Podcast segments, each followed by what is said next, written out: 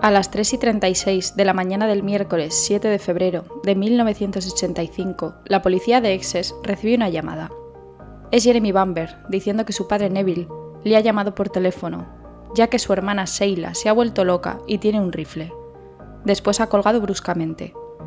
Cuando la policía y el mismo Jeremy acuden a la granja White House y descubren la macabra escena, se ponen en marcha unos acontecimientos que mantendrán dividido al Reino Unido durante décadas.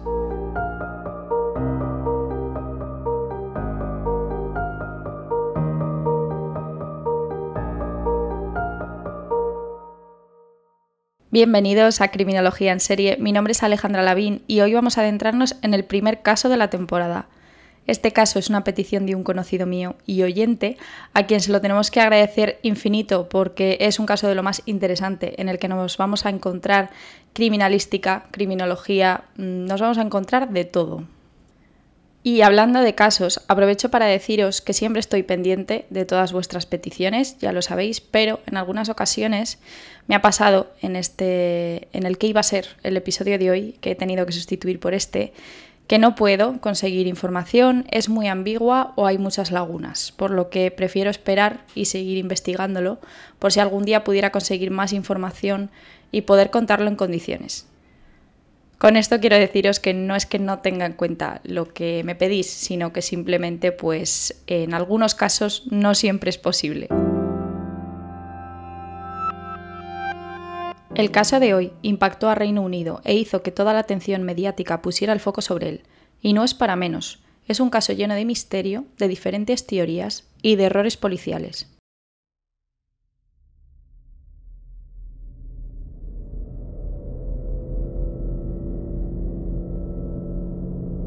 June Spickman y Neville Bamber se casan en 1949 y se mudan a la granja White House, en Essex. Además de la granja, de su propiedad son unos 300 acres de tierras, que son equivalentes a unas 121 hectáreas, y poseen además otras dos propiedades en el campo y una tienda de caravanas. Tras seis años de matrimonio, June no puede quedarse embarazada están en una época en la que no poder tener hijos es algo vergonzoso y la palabra estéril se utiliza como algo despectivo. Y así es como la ven a ella. Esta es la causa de su primera crisis nerviosa, en la década de los 50. Es diagnosticada con depresión psicótica. Altera la realidad malinterpretando y reforzando creencias delirantes entre el bien y el mal. Estas creencias delirantes provienen de la religión después de haber estado ingresada por esta crisis nerviosa, al salir del hospital, el matrimonio decide adoptar en 1957. En octubre de este mismo año, en el centro de adopción, ven a una bebé de tres meses y deciden llevársela a casa. Esta bebé es Sheila. Sin embargo, y al contrario de lo que se podría esperar por su deseo de ser madre, no crea un vínculo y afloran ansiedades por no poder dar a luz de forma natural.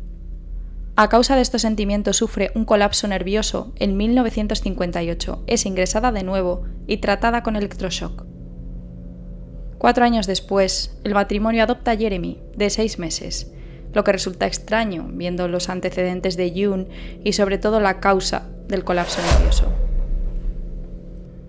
Sheila, apodada como Bambi por sus amigos y conocidos, nace el 18 de julio de 1957 su madre biológica tiene 18 años cuando se queda embarazada y es hija del capellán principal del arzobispo de Canterbury, por lo que es presionada a entregar a la niña en adopción. En octubre de 1957, como hemos dicho, el matrimonio Bamber adopta a Sheila. Pero la relación con su madre, como también hemos dicho, no es buena, ni siquiera cuando ella es bebé. Y desde los 15 años o incluso antes, Sheila es sometida a las ideas delirantes de su madre, en una ocasión, cuando ella está dormida, escucha la puerta de su dormitorio abrirse, ve que su madre está en el umbral y de repente y sin venir a cuento le dice, Malvada belleza. La muchacha se asusta mucho. Cuando termina el colegio, se marcha con 17 años a estudiar secretariado en Londres. Allí conoce a Colin, cuatro años mayor que ella. Se enamoran enseguida. Sin embargo, June no aprueba la relación que tiene su hija se queda embarazada enseguida y su madre insiste en que aborte. Finalmente, Sheila lo hace. Y ese verano, cuando Colin va a visitarla a la granja, salen a dar un paseo y se tumban a tomar el sol desnudos. Cuando Jun les ve, se escandaliza y en la discusión con su hija la llama hija del diablo. Aquí la relación entre madre e hija se resquebraja aún más. Después de este verano sigue con su curso en Londres y también trabaja brevemente como modelo. Ya os compartiré una foto, era una mujer realmente guapa. En verano de 1977 se queda embarazada de nuevo. June y Neville esta vez se lo toman de otra manera y les dicen que si se casan les compran un piso en Londres y eso hacen. Sin embargo, sufre un aborto natural al sexto mes. Sheila muestra comportamientos violentos con Colin, en su 21 cumpleaños, atraviesa un cristal con el puño debido a que le ve hablando con otra mujer. Cuando discuten, además, le tira cosas y a veces le pega. Aún así, se vuelve a quedar embarazada de nuevo y por fin, el 22 de junio de 1979, da a luz a dos gemelos, Nicholas y Daniel. Pero no es oro todo lo que reluce. Colin parece ser que se ha cansado de la difícil vida con Sheila y la abandona en los últimos meses de embarazo ha estado viendo a otra mujer con la que tiene una relación seria y de la que está enamorado. Sheila y Colin se separan en mayo de 1982, pero él la ayuda económicamente y con los niños. Independientemente de lo que ha pasado entre ellos, es un buen padre y ayuda a Sheila en todo lo que puede. En 1983, Sheila va al psiquiatra, el mismo que ha estado tratando a su madre, y es ingresada y diagnosticada con esquizofrenia. Y aunque habla de suicidio, su psiquiatra no cree que haya riesgo de ello. Tiene delirios, en los que en ocasiones cree que es la Virgen María, otras cree que es Juana de Arco. Siempre piensa que son personajes religiosos los que habitan dentro de ella. También está obsesionada con que el diablo la ha poseído y a causa de esto cree que es capaz de proyectar el mal sobre sus propios hijos y convertirlos en malvados. Dice que es capaz de asesinarlos y que ellos tratan de seducirla, los llama hijos del diablo, frase que su madre ya ha utilizado para referirse a ella. Seila no tiene una buena relación con sus padres, pero en especial con su madre. Jeremy nace el 13 de enero de 1961. Es hijo de una estudiante de partería que se queda embarazada de un sargento del ejército casado, por lo que deciden dar al bebé en adopción a las seis semanas.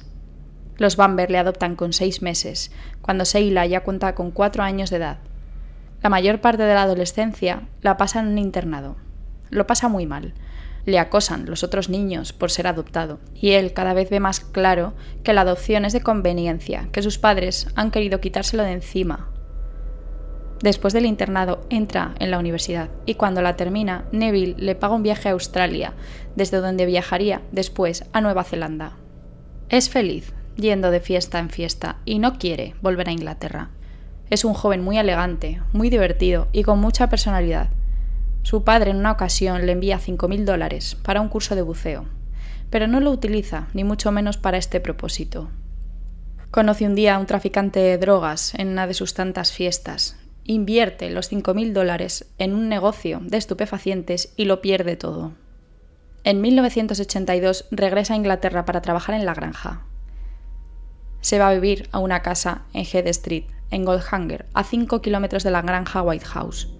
Pero esto es un medio para un fin, odia trabajar allí y esto produce mucha tensión entre él y su padre. Está claro que tanto para Sheila como para Jeremy la vida en la granja no es su estilo de vida ideal y se alejan bastante de lo que sus padres tienen pensado para ellos.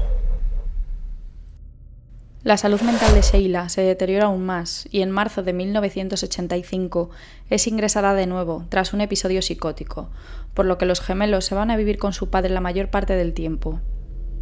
Aún así, Sheila, cuando sale del psiquiátrico, de vez en cuando se queda con los niños, y el 4 de agosto de este mismo año, Colin acerca a Sheila y a los gemelos a la granja para pasar allí unos días con sus abuelos y su tío. Dos días después, se encuentra toda la familia al completo en White House. Jeremy cree escuchar unos conejos fuera, por lo que coge un rifle del 22 y lo carga, pero finalmente no sale, debido a que hay una conversación bastante seria que se está llevando a cabo en la familia, y lo deja apoyado en la mesa de la cocina, junto con un cargador y una caja de munición. La conversación trata sobre que Neville y June están muy preocupados por sus nietos y por su hija, y hablan a Sheila de buscar alternativas para los tres, de buscar una casa de acogida para los gemelos, aunque no se entiende porque ellos ya están viviendo con su padre, pero bueno, y de que Sheila debería mudarse a la granja para estar cerca de su familia. Jeremy habla en 2010 en una entrevista sobre esta discusión. A mamá y papá les preocupaba que Sheila estuviera aislada en Londres y pensaban que debía vivir cerca de casa con nosotros, pero Sheila no reaccionó. Creo que no se encontraba bien. No dijo gran cosa. Eran solo mamá y papá tratando de darle ideas. El matrimonio vecino ha estado haciendo una bicicleta para los gemelos y sobre las 8 de la tarde la mujer llama a Neville y le dice que ya está lista y que se la puede llevar. Neville la contesta muy bruscamente, de manera muy grosera. Está muy raro. Le dice que ya irá él. Ella piensa que ocurre algo. Es posible que los Bamber estén discutiendo por querer apartar a Sheila de los niños. A las nueve y media, Jeremy se marcha. A las 3 y 36 de la noche, la policía recibe una llamada por parte de Jeremy Bamber, diciendo que ha ocurrido algo en la granja White House. El inspector de guardia ordena a una patrulla ir a inspeccionar y evaluar la situación. Se deben encontrar allí, en la granja, con Jeremy. Su padre le ha llamado y le ha dicho que su hermana Sheila tenía un arma y que se había vuelto loca. Luego había colgado el teléfono. Los policías preguntan a Jeremy si es probable que su hermana haya perdido el control y él contesta, sí, estaba chiflada. El policía le pregunta qué quiere decir con eso, y Jeremy contesta que su hermana estaba bajo tratamiento psiquiátrico, que estaba medicada y que podía hacer cualquier cosa. Debido a estas palabras de Jeremy y de que es de suponer que Sheila esté armada dentro de la casa, el policía decide llamar a la asistencia armada antes de entrar. Observan mientras tanto que no se escucha ni un solo ruido dentro de la casa y que las luces están encendidas, cosa que según Jeremy a esa hora no es para nada habitual. La asistencia armada entra en la granja a las 7 y 54 de la mañana, usando un mazo para romper la puerta trasera, ya que había sido cerrada por dentro, y de hecho la llave todavía se encuentra en la cerradura.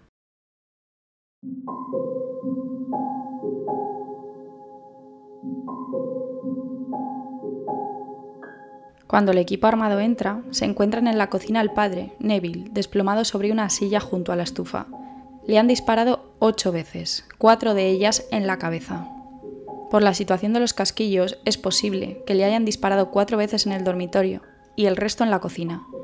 Además, hay un desorden tremendo en la cocina, como si hubiera habido una lucha, y así ha sido, ya que Neville tiene contusiones en la cara, el cuello y el brazo, y tiene tres marcas circulares, como si fueran tres quemaduras en la espalda. Todas estas contusiones parecen haber sido causadas por la culata del rifle.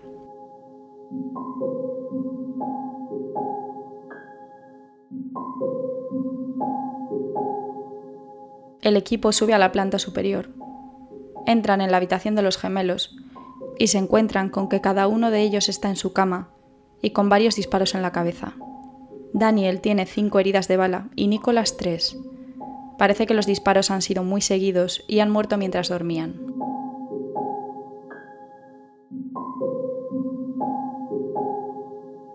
En el dormitorio principal está a los pies de la cama en el lado derecho la esposa de Neville, June, con siete disparos en el cuello, el antebrazo derecho, la rodilla derecha, dos en el pecho y dos en la cabeza.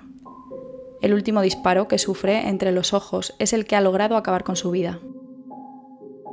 Sheila está tendida de espaldas, sujetando el rifle del 22 a lo largo de su cuerpo, en el lado izquierdo de la cama, tiene dos heridas de bala, una en el cuello y la otra en la barbilla, y tiene una Biblia abierta a su lado. La primera bala, la del cuello, tiene una trayectoria ascendente y hacia atrás, en dirección a la columna, vaya. Según el patólogo forense, esta herida no la mata inmediatamente, debido a que dentro del cuello hay una gran cantidad de sangre. Si esta herida se hubiera hecho cuando ella ya estaba muerta, la cantidad de sangre sería bastante menor. Por ello pudo apretar de nuevo el gatillo y dispararse en la barbilla, que es lo que la mata al instante.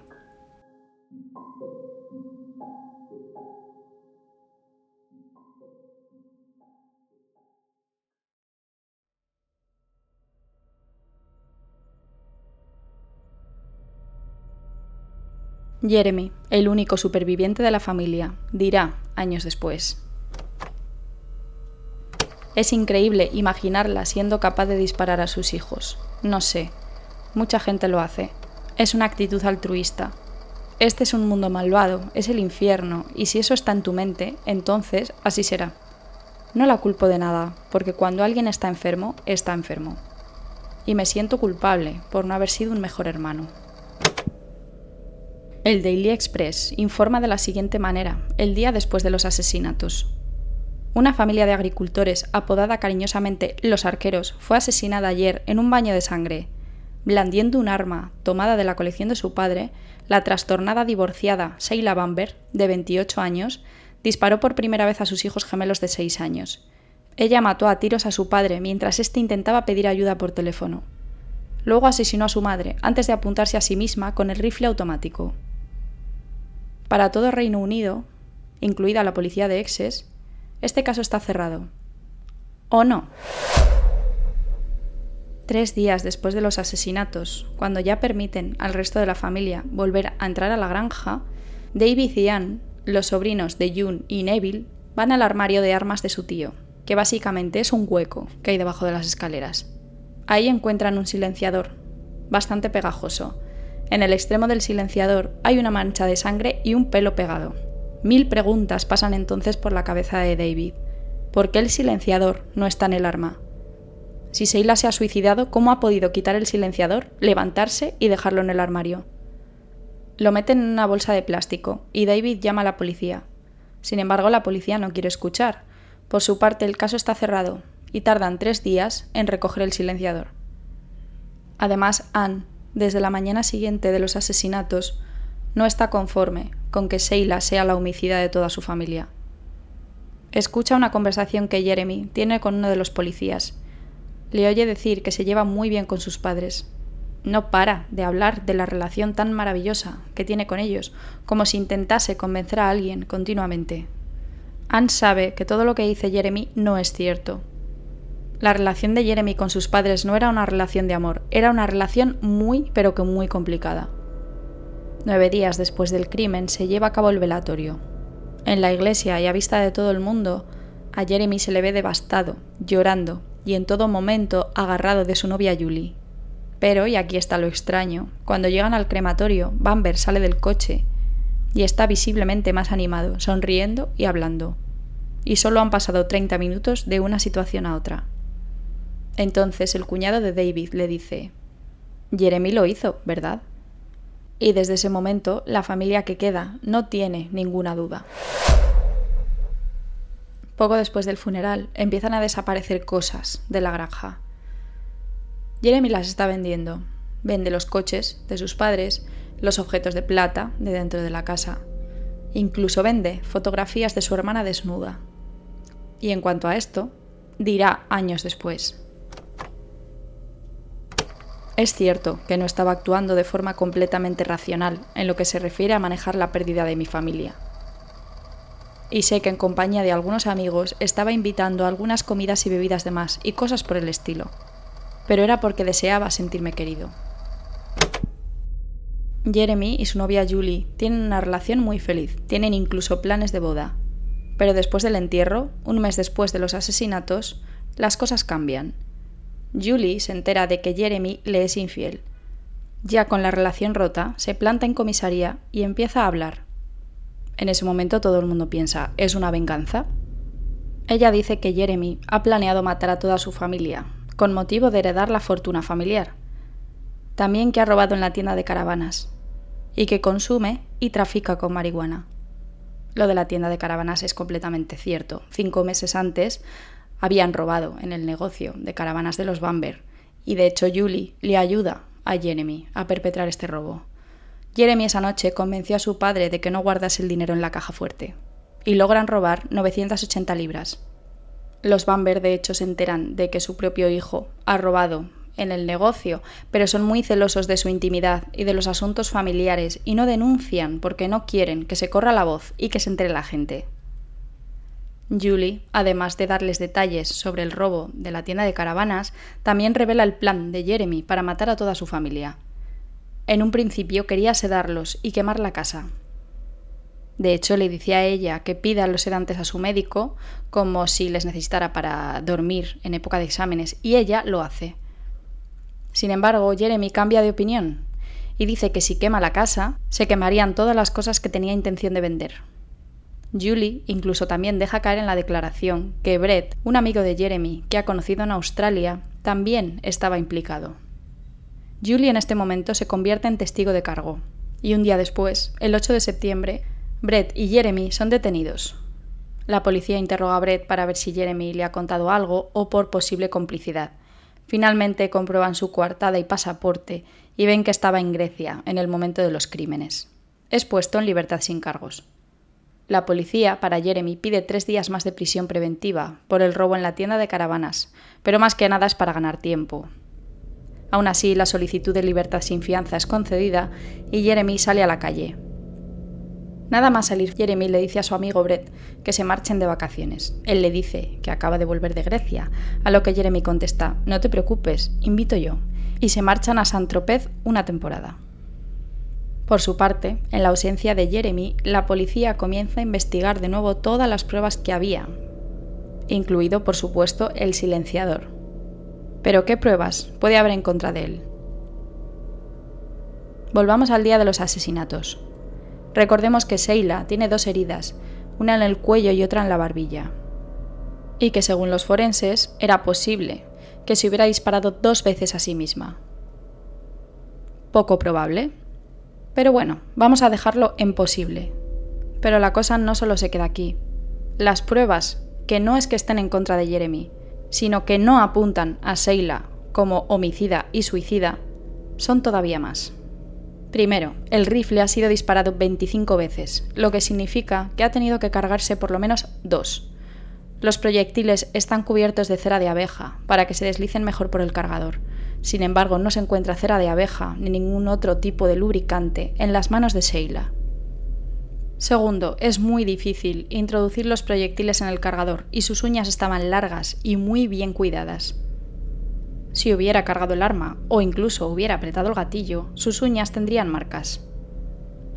Tercero, las manos las tenía perfectamente limpias y había una mínima concentración de plomo que se puede encontrar perfectamente por hacer las tareas del hogar.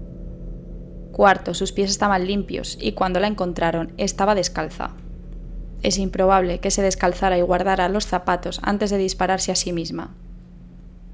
Quinto, el camisón no tenía restos de pólvora, por no hablar de dónde llevó los cargadores si iba en camisón disparando por la casa. Sexto, el cañón del arma no tenía sangre en su interior, cosa que sí hubiese pasado por la proximidad del disparo. Sin embargo, en el silenciador sí que la había. Séptimo, el rifle junto con el silenciador es muy largo, como para apuntarse a uno mismo. Los brazos de Sheila no hubieran dado para ello. Octavo, los disparos en la cabeza demuestran que se necesita mucha calma y frialdad para efectuar unos disparos tan juntos y ordenados.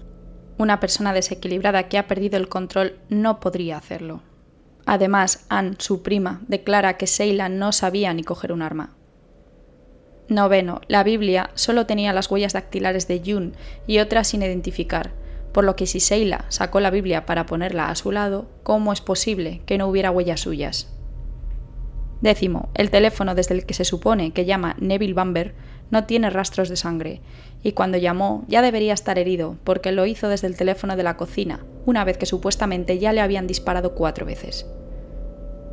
Décimo primero, el psiquiatra de Sheila declaró que su relación difícil se limitaba a su madre y que no tenía sentido que hubiera ido en contra de su padre y de sus hijos. Su ex marido dice que nunca había sido violenta con los niños y que si así hubiera sido, nunca les hubiera dejado solos con ella. Varias personas, incluidas su tía y su prima, dijeron que Sheila, independientemente de su estado mental, era una persona muy afable. ¿Y qué hay directamente en contra de Jeremy? Primero, el móvil principal del crimen es el único heredero en caso de la muerte de toda su familia. Segundo, un traje de neopreno que tenía desapareció sin dejar rastro, por lo que se supone que si ha cometido el crimen lo ha llevado para no mancharse de sangre. Y tercero, su actitud en todo momento. Las mentiras sobre que se llevaba bien con sus padres, su actitud en el crematorio, su actitud vendiendo todas las cosas de su familia, el que hace referencia a los policías cuando estaban esperando fuera de la casa a que ese mismo año se iba a comprar un Porsche. Y un policía hace referencia a que le llamó mucho la atención y que estaba fuera de lugar en lo que a su experiencia se refería, era que cuando le dieron la noticia de la muerte de toda su familia, se derrumbó en el momento, cuando lo normal es que una persona se quede en shock o conmocionada y pasen horas hasta el momento en el que les empieza a afectar. Y aquí viene la reconstrucción en el caso de que Jeremy sea culpable. El coche de Jeremy durante los crímenes no está en la casa. Esto dicho por los vecinos, claro. Por lo que la teoría es que coge una bicicleta de su madre y va desde su casa a la granja, que recordemos están separadas por unos 5 kilómetros, aunque es posible que vaya por una ruta que hay a lo largo del malecón más larga, pero más discreta, por la que puede llegar en unos 16 o 17 minutos. Entra en la casa por la ventana de la cocina, coge el arma, arma que recordemos que él mismo ha dejado apoyada en la mesa de la cocina cuando iba a matar conejos, mata a su familia y se hace a sí mismo una llamada desde la granja a su casa para que quede registrada y cuando termina vuelve a saltar por la ventana de la cocina. Coge la bici y vuelve a su casa. Y cuando llega llama a la policía. Esto se supone que puede haber ocurrido en un marco cronológico de 10 de la noche a 3 de la mañana. Y con todo lo que os he contado, casi dos meses después de los asesinatos, ya hay pruebas suficientes para detener a Jeremy y le detienen en el puerto, nada más llegar de Saint-Tropez. Su reacción es increíble, totalmente seguro de sí mismo y sonriendo a las cámaras. El 7 de mayo de 1986, se leen los cargos contra él en Chelmsford. No hay solicitud de fianza y vuelve a la prisión de Norwich. A todo el mundo le parece que mi defensa es inverosímil y me resulta extraño. Seila era capaz, como esquizofrénica, de hacer algo tan horrible. Entonces no lo sabía, pero ahora sí lo sé. La esquizofrenia y fumar cannabis no van bien. Tiende a provocar episodios esquizofrénicos. Esto lo dice porque unos días antes había estado fumando cannabis con su hermana en una fiesta, cosa que debe ser cierta, ya que la orina que se extrae de Sheila en el momento de la autopsia determina que efectivamente ha fumado cannabis. ¿Es posible que todo esto ya lo tuviera pensado? El 2 de octubre de 1986 comienza en Chelmsford el juicio contra Jeremy. La declaración de Julie, su novia, es fundamental debido a que no hay pruebas físicas en la casa en contra de Jeremy. Julie declara que su exnovio le dijo que tenía pensado matar a su familia y que podía cometer el crimen perfecto, culpando a su hermana Sheila. Dijo que su padre ya era mayor y que su madre estaba loca, al igual que su hermana, y que los niños estaban mentalmente desequilibrados. Mató a varias ratas en la granja para ver si era capaz de matar a su familia. No merecía en absoluto lo que me hizo. Nunca debería haber ido a la policía, pero no era consciente de lo que hacía. No se dio cuenta de las consecuencias de preferir una acusación como esa y que la bola empezara a rodar. También declara la secretaria de la granja de los Bamber. Declara que después de los asesinatos, Jeremy va a la oficina y empieza a enumerar los cambios que va a hacer de una forma muy arrogante. Ya es el jefe, está sustituyendo a su padre. El 28 de octubre de 1986 se emite el veredicto. Hay una mayoría de 10 contra 2 y Jeremy es declarado culpable de los cinco asesinatos. Si un miembro más le hubiera declarado inocente, hubiera salido en libertad. Es condenado a una pena no inferior a 25 años. En noviembre de 1986, Jeremy solicita una apelación argumentando que el juez le había tachado de culpable en cuanto le vio y que por eso había dirigido mal al jurado. Es rechazada dos años después, en 1988. Y en 1989 se deniega una nueva solicitud de apelación. Pero este caso aún puede dar otro giro más. Debido a que el juez de primera instancia criticó la actuación policial con los crímenes, la policía de Essex llevó a cabo una investigación interna, por lo que Jeremy presenta una denuncia formal que es investigada por la policía de Londres en 1991. Se descubre nuevo material y con él Jeremy solicita al ministro del Interior en 1993 una solicitud de remisión al Tribunal de Apelaciones. ¿Y cuáles pudieron ser estas anomalías en la investigación? Primero, no se tomaron las huellas dactilares de Jeremy hasta 11 semanas después del asesinato. Segundo, el rifle se recogió sin guantes. Tercero, no se encontró el silenciador en el momento y cuando lo encuentra David no se le hace caso hasta tres días después que la policía fue a recogerlo. Quinto, no se preservó la escena del crimen de manera correcta. Incluso se dice que la policía movió las cosas para poder moverse por la casa, Sexto, dar por hecho que Seila fuera la asesina y entregar los cuerpos a la familia una semana después de los crímenes para que los incinerasen o enterrasen. Y séptimo, discrepancias entre los diarios de la policía y las fotos de la escena del crimen. Visto lo visto, es posible que hubiera más errores todavía en la investigación de la policía de Exes, pero esto es lo que he podido recopilar y hasta aquí puedo leer. Jeremy cree que la policía conspiró para incriminarle, para encubrir los errores que se cometieron en la investigación.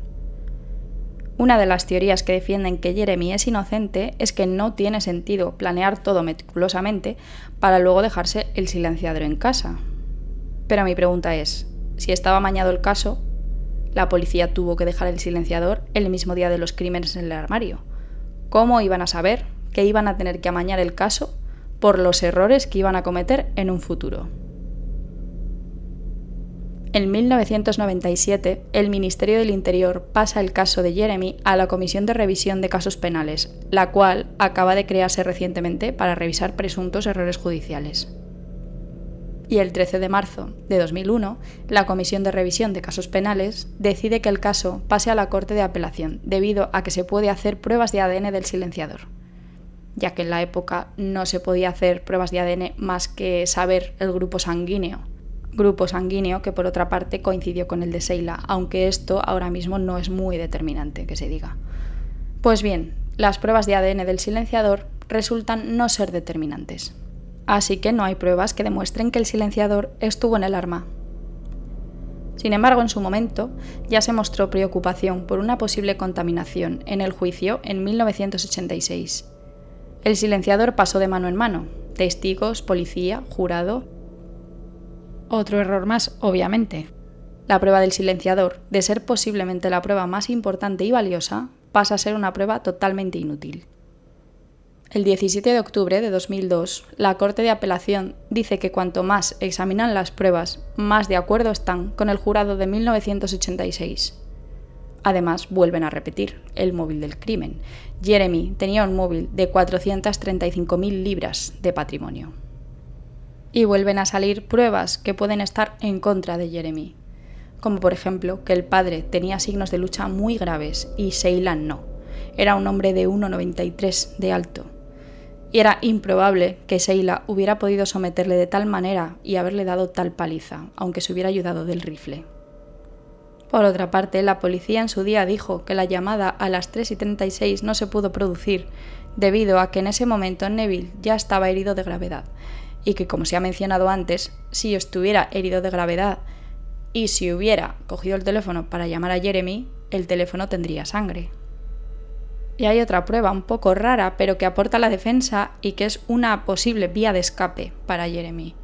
Digo rara porque es un poco lioso, a mí me ha costado entenderlo, así que a ver si os lo puedo transmitir bien.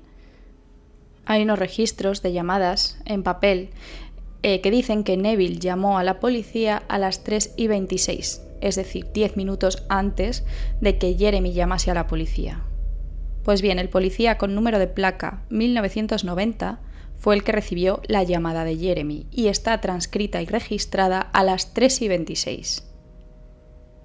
El documento que dice que Neville llama a la policía a las 3 y 26 es un documento en el que el policía en 1990 transmite de tercera palabra la llamada de Jeremy a otro compañero y lo registra en el informe a las 3 y 36. Es decir, en primer lugar, el policía registra la llamada de Jeremy a las 3 y 26 y 10 minutos después transcribe una conversación con un compañero en otro informe. Esto básicamente quiere decir que hubo un error en el registro de la hora, en los informes. Entonces no había internet y no sabíamos la hora exacta solo con mirar la pantalla del ordenador o el móvil. Por lo que no es cierto que haya un informe en el que Neville haya llamado a la policía a las 3 y 26. Con todo esto, finalmente, el 1 de noviembre determinan que las pruebas de 1985 son concluyentes. Creen que he matado a tres adultos y dos niños pequeños. Pero no es así. Es una opinión completamente sesgada. Nunca he sido violento, jamás. No tengo eso en mí. No soy alguien que se enoje y pierda los estribos, o que ataque a nadie. Nunca lo he hecho. No soy un asesino. No soy un asesino y puedo demostrar que no lo soy. Después de múltiples apelaciones y dos revisiones, en marzo de 2021, Jeremy envía nuevas pruebas a la Comisión de Revisión de Casos Penales y su caso se revisa por tercera vez. A día de hoy sigue en prisión.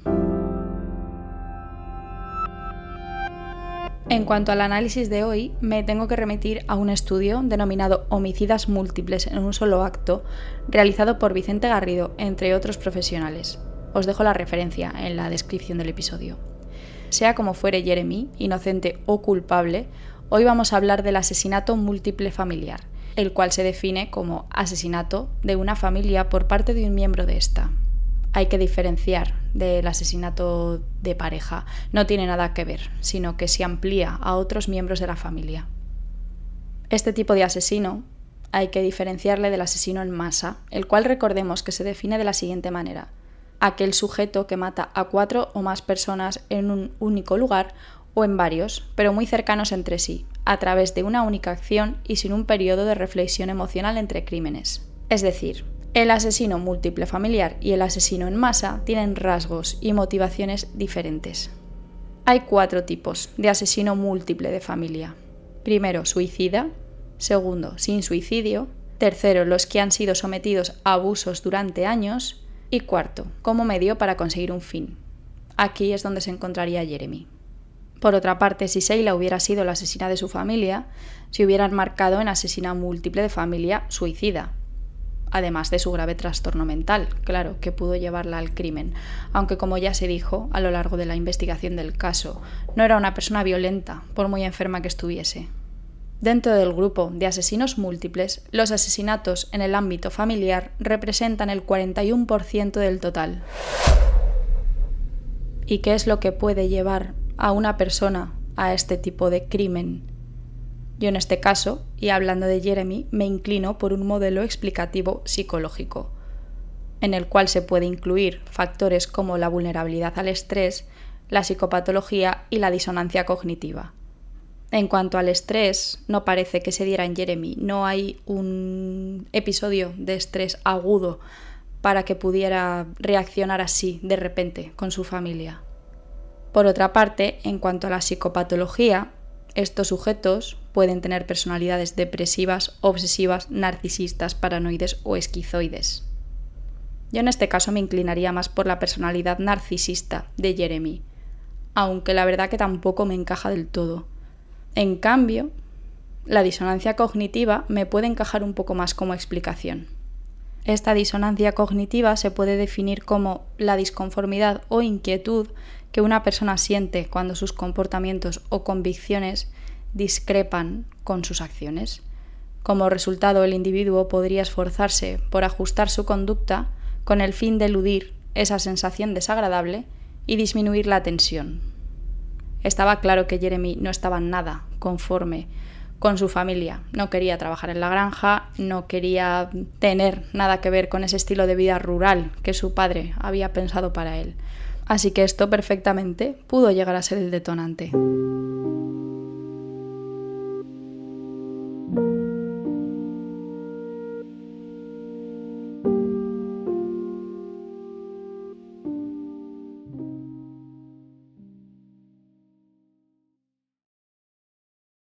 Y esta es la triste historia de la familia Bamber, historia que terminó trágicamente por culpa de una enfermedad mental muy grave.